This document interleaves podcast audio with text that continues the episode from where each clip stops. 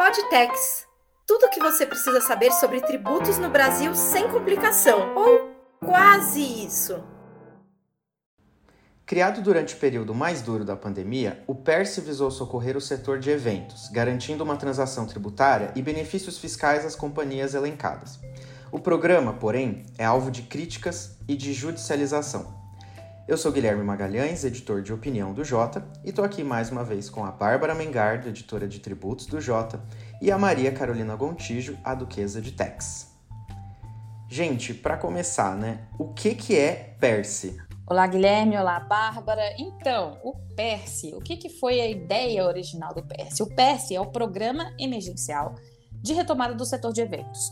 É, ele foi pensado ali em 2021, principalmente para socorrer os setores que estavam mais afetados pela pandemia. A gente precisa lembrar que o setor de eventos foi duramente impactado, porque praticamente todo ele teve que parar durante um intervalo de tempo muito grande.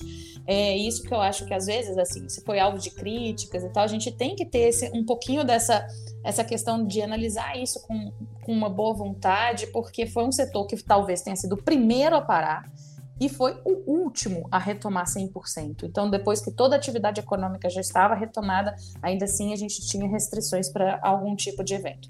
E a ideia original né, desse projeto era socorrer em duas, praticamente, né, em algumas frentes. Então a gente tinha a frente que socorria, até a gente chegou a mencionar isso num episódio do Podtex, que é a questão da transação, e isso era muito importante porque muitos deles se viram numa situação de não conseguir honrar as, as suas dívidas tributárias. Então isso era muito importante para tentar renegociar e colocar essas pessoas novamente, né, essas pessoas jurídicas, novamente numa situação regular, novamente em compliance. E existia também a ideia de um benefício fiscal, né, de você ter uma possibilidade aí de ter uma redução né, do IRPJ, da CSLL, do PIS e da COFINS durante 60 meses. O que aconteceu naquela época é que isso acabou sendo votado, sendo aprovado, mas acabou sendo vetada essa parte do benefício fiscal. E é aí que começa toda a confusão. Olá, Guilherme. Olá, Duquesa. Tudo bom?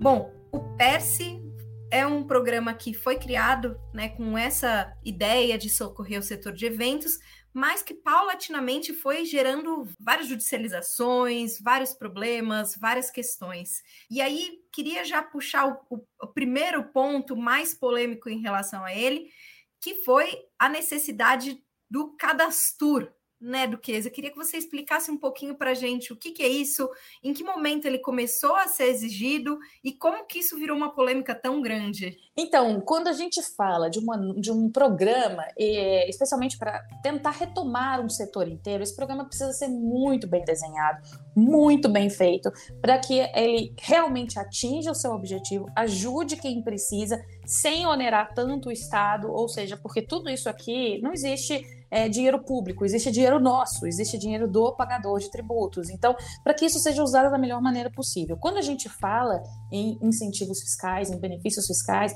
o que a gente precisa ter é uma é, clara definição de parâmetros. A partir do momento em que esse esse artigo, né, que era o artigo 4 foi vetado pelo presidente da República na época, e isso demorou um longo tempo para ser analisado pelo Congresso. E a partir do momento em que esse veto foi derrubado, ou seja, não, não existia mais esse veto e as empresas puderam ter acesso a esse benefício, um monte de coisas acabou surgindo com relação a isso, é, em termos de é, parâmetros de quem poderia se utilizar do benefício. Então, não estava tão clara, a redação não era tão clara, e a própria é, portaria do Ministério da Economia da época que fazia referência a isso também não era tão clara. Então, tudo isso acabou gerando um cenário de uma insegurança jurídica muito grande e acabou confundindo mais os contribuintes, principalmente com essa exigência do cadastro. Por quê? Porque o cadastro, embora obrigatório em certos setores, especialmente os ligados ao turismo, ele não era obrigatório para todos os setores. Então, bares, restaurantes, alguma coisa assim que especificamente precisava, que, que dependia do turismo, é, não necessariamente precisava do cadastro. Então, como era algo facultativo, nem todos tinham. Então, talvez não tenha sido, talvez a melhor escolha em termos de parametrização de quem deveria ser beneficiado. E aí instaurou-se uma confusão tremenda, uma chuva de liminar, uma questão de todo mundo discutindo isso judicialmente. Será que a gente precisa do cadastro? O cadastro é, é obrigatório? Se ele não é obrigatório para mim, para exercer a minha atividade, por que ele é obrigatório para que eu possa acessar um programa de retomada do meu setor? Então, acabou sendo uma mensagem cruzada e acabou sendo uma confusão que foi armada pelo Perse todo. A primeira confusão foi só essa, né? Porque aí, de, pelo que a gente continuou, tiveram várias outras que vieram na esteira. A gente tem acompanhado bastante aqui, né, no JPRO Tributos, essa questão de como que estão essas decisões judiciais, né? E já são muitas decisões judiciais sobre isso, já são muitas disputas e majoritariamente decididas favoravelmente aos contribuintes, né? Que você não poderia exigir que os contribuintes tivessem com esse cadastro em dia, né? Tivessem esse cadastro quando isso não era necessário é, para a atividade deles, né? Algumas das discussões mais antigas relacionadas à Perse é a questão da possibilidade de entrada de empresas do Simples Nacional, né? Ou seja, micro e pequenas empresas no PERSE. Essa é uma questão que a gente também já pegou muitas decisões judiciais, muitas discussões judiciais sobre esse tema, e que a gente tem muita gente, ah, depois, posteriormente, né, uma normativa efetivamente proibiu as empresas do Simples de entrarem no PERSE, mas que a gente, a gente vê bastante críticas a isso, e aí queria até ouvir você também, Duquesa, sobre isso, porque a gente acaba ouvindo é um pouco. Não faz sentido você não abranger as pequenas empresas que foram duplamente prejudicadas, né, por esse período, já que pelo seu tamanho elas não têm a estrutura que, a, que as grandes empresas tinham para passar por esse período, né? Então, Bárbara, essa é mais uma situação que a gente expõe toda a complexidade do nosso sistema tributário que a gente chegou com tantos puxadinhos que foram feitos ao longo do caminho. É, a gente chegou ao, ao absurdo, talvez, da gente ter um sistema que é simples, que foi feito para ter uma tributação mais baixa, justamente para uma empresa menor, para uma empresa mais simples, uma empresa que, que, que, quer queira, quer não, também movimenta e é o grande responsável por movimentar a economia, a gente acabou tendo essas empresas pequenas com uma carga, vão ficar com uma carga maior do que as empresas que vão, não vão optar pelo Simples Nacional. Então, até nisso, a gente tem uma situação anacrônica, a gente tentando ajudar alguma coisa, tentando retomar um setor, a gente acaba criando uma situação completamente anacrônica, porque a gente já tinha um benefício muito grande, que era o caso do Simples Nacional. Então, o que eles disseram, né, o que a gente vê em algumas decisões do judiciário é olha, então saia do simples, opte por sair do simples e vá para um outro tipo de regime. Mas aí a gente sabe que isso também implica uma série de outras obrigações. Aí você imagina uma empresa bem pequenininha, com uma série de outras obrigações, tendo que atender a uma série de outras obrigações. Então, assim, não é tão simples quanto parece, né? Embora fazendo um, um trocadilho bem infame, não é tão simples quanto parece simplesmente ignorar aquilo ali. Então, é, é, mais, uma, mais um indicativo de que aqui, aqui no Brasil, até quando a gente quer fazer alguma coisa que, que incentive um setor ou que retorne um setor, um setor que realmente foi muito prejudicado durante todo o tempo da pandemia, e isso ninguém nega. Então, assim, é, é uma situação que a gente vai tentar consertar uma coisa, acaba atrapalhando outra e por aí vai. Então, é, esse aí também foi um problema bastante complicado nessa questão do PERS. Apenas mais um, né? Cada vez que a gente vai terminando de falar um ponto aqui, a gente fala, esse é mais um problema do PERS, enfim é, é, a questão de precisar de uma norma extremamente bem feita e extremamente alinhada, não é simplesmente derrubar o veto ou alguma coisa assim, extremamente alinhada para que a gente alcance o objetivo dessa norma e que esse dinheiro público empregado nessa renúncia seja bem utilizado e que a gente consiga fortalecer o setor. Você conhece o JPRO Tributos? Nós desenvolvemos um serviço para dar mais transparência e previsibilidade sobre a tributação no Brasil, com acesso à melhor cobertura do CARF além de um acompanhamento detalhado das principais decisões do STJ e STF e das movimentações do Legislativo e Executivo federais, nossos assinantes conseguem antecipar as movimentações que impactarão os seus negócios. Acesse j.info barra protributos e solicite um período de teste gratuito. Duquesa, em relação aos setores que têm direito ao PERSE, é, a gente sabe que o Perse começou com uma, uma gama mais ampla de setores, né? E aí agora no começo do ano, começo de 2023, a portaria 11266 de 2022 veio e tirou vários vários setores, né, desse do PERSE. Mas queria primeiro saber sobre essa questão dos setores, que a gente ouve os dois lados, né? Um é, a gente ouve bastante especialistas falando da importância do programa e também fa alguns falando que é, setores demais, digamos assim, foram abarcados pelo programa. É engraçado, Bárbara, quando a gente pensa nisso, porque se a gente for pensar na lei que instituiu o PS, a Lei 14.148, ela é de maio de 2021.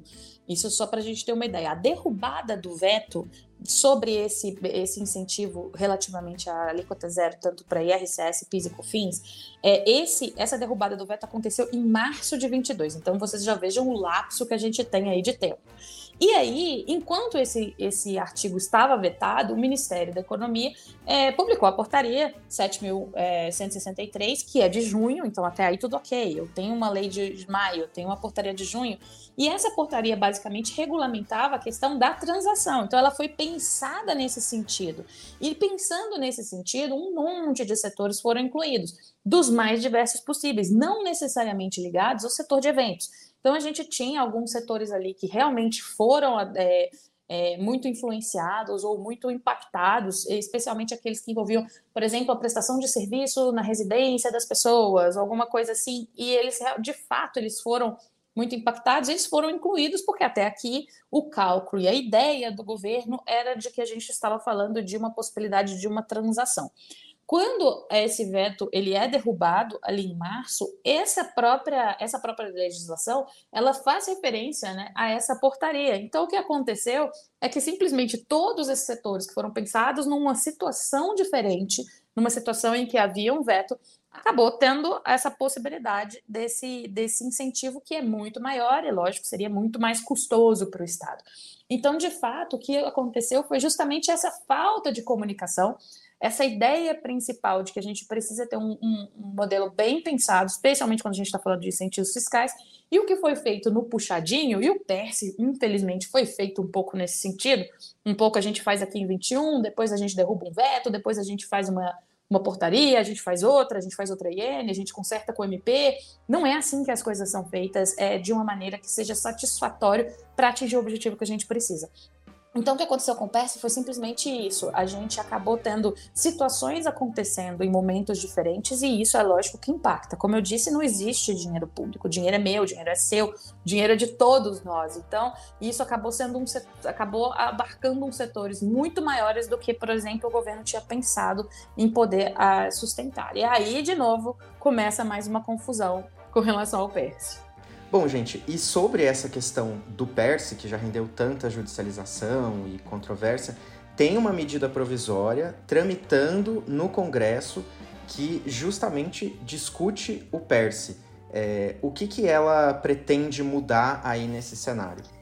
Então, Guilherme, aí a questão foi, foi o seguinte: uma vez que o veto foi derrubado, isso em março de 2022, a gente precisava, principalmente o governo federal, precisava colocar um pouco de ordem naquilo ali, especialmente para pensar né, como eu vou impactar isso no orçamento ou como eu posso ajustar, porque o que, que acontece? O artigo 4 ele era de uma ele era escrito de uma maneira talvez tão simples ou tão é, sem muita reflexão que ele acabou não tratando, por exemplo, sobre os créditos de PIS e COFINS. Então eu teria uma alíquota zero, mas no final eu poderia me acreditar. Então era uma situação que ficou, como eu disse, não existe outra palavra que não seja anacrônica, ficou uma situação bem complexa.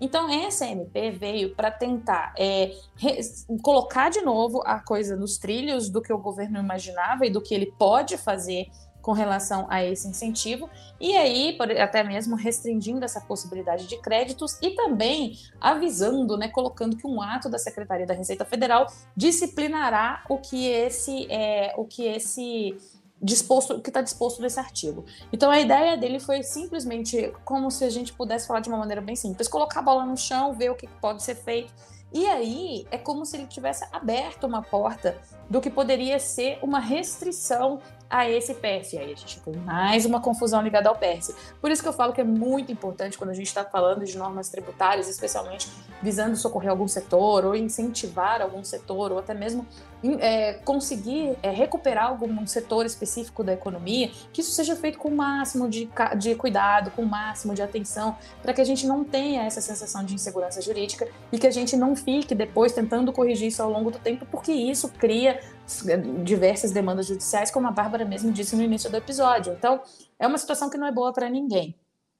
E acho que vale lembrar que, com base nessa MP, o governo editou uma portaria, que é a Portaria 11266, de 29 de dezembro de 2022, que retirou 50 setores do PERSE. E essa, inclusive, é, é, mais um tema de judicialização. Né? A, gente, a gente aqui no J acompanha bastante, tem basicamente duas linhas. Tanto pessoas que foram à justiça questionar que esse, essa retirada não obedecia à noventena e anualidade, inclusive dois temas que já tratamos aqui no Podtex, como também pessoas falando que, como o, o PERSE era um incentivo fiscal com tempo determinado, você não poderia retirar ele antes do, antes do prazo, né? revogar antes desse prazo determinado. Então, aí mais um braço de judicialização que a gente está vendo liminares, decisões para todos os lados, né? É isso, e a gente acaba ingressando nessa, nessa judicialização excessiva, a gente acaba ingressando numa situação é, bem é, desconfortável para quem deveria, na realidade, estar focado em voltar, em se retomar, em se reestruturar num setor que está tão é, que foi tão atingido. Então é uma, um, acaba tendo o efeito contrário, porque é, em vez desse setor estar tá colocando toda a sua energia em tentar retomar, em tentar criar ali é, algum tipo de atividade econômica e com isso é, a gente ter o efeito né, na nossa própria economia como um todo, na realidade é um setor que está preocupado agora se eu devo, se eu não devo utilizar, se eu posso, se eu não posso utilizar, procurando escritórios de advocacia para tentar entrar com alguma medida. Então, assim, acaba que o objetivo, além de ele não ter sido alcançado, né, ele acaba sendo é, gerador desse tipo de discussão que eu posso garantir a vocês tranquilamente que vai varar muitos anos a gente discutindo isso. É, aí vocês percebam tanto que isso não é bom para ninguém. Essa MP que vocês citaram agora é a 1147, que dá essa permissão mesmo de excluir alguns é, setores do PERSE, e ela é uma das muitas MPs tributárias que a gente tem no Congresso, né? Esse com certeza vai ser tema de outros podcasts. E nós temos MPs sobre voto de qualidade no CARF, sobre preço de transferência, sobre transação em bases universais. São muitos temas relevantes, além da própria reforma tributária, que estão em discussão agora no Congresso. Então, com certeza, são temas que a gente vai voltar a falar mais para frente. Bom, gente, esse foi mais um episódio do Podtex. Obrigado, Bárbara. Obrigado, Duquesa. E obrigado aos ouvintes, porque esse é o último episódio em que eu participo com elas aqui. É, não se preocupem, estarei cuidando de outros projetos aqui no Jota. E continuarei ouvindo o Podtex, porque Bárbara e Duquesa continuarão descomplicando o universo tributário pra gente. Então, até o próximo episódio daqui duas semanas.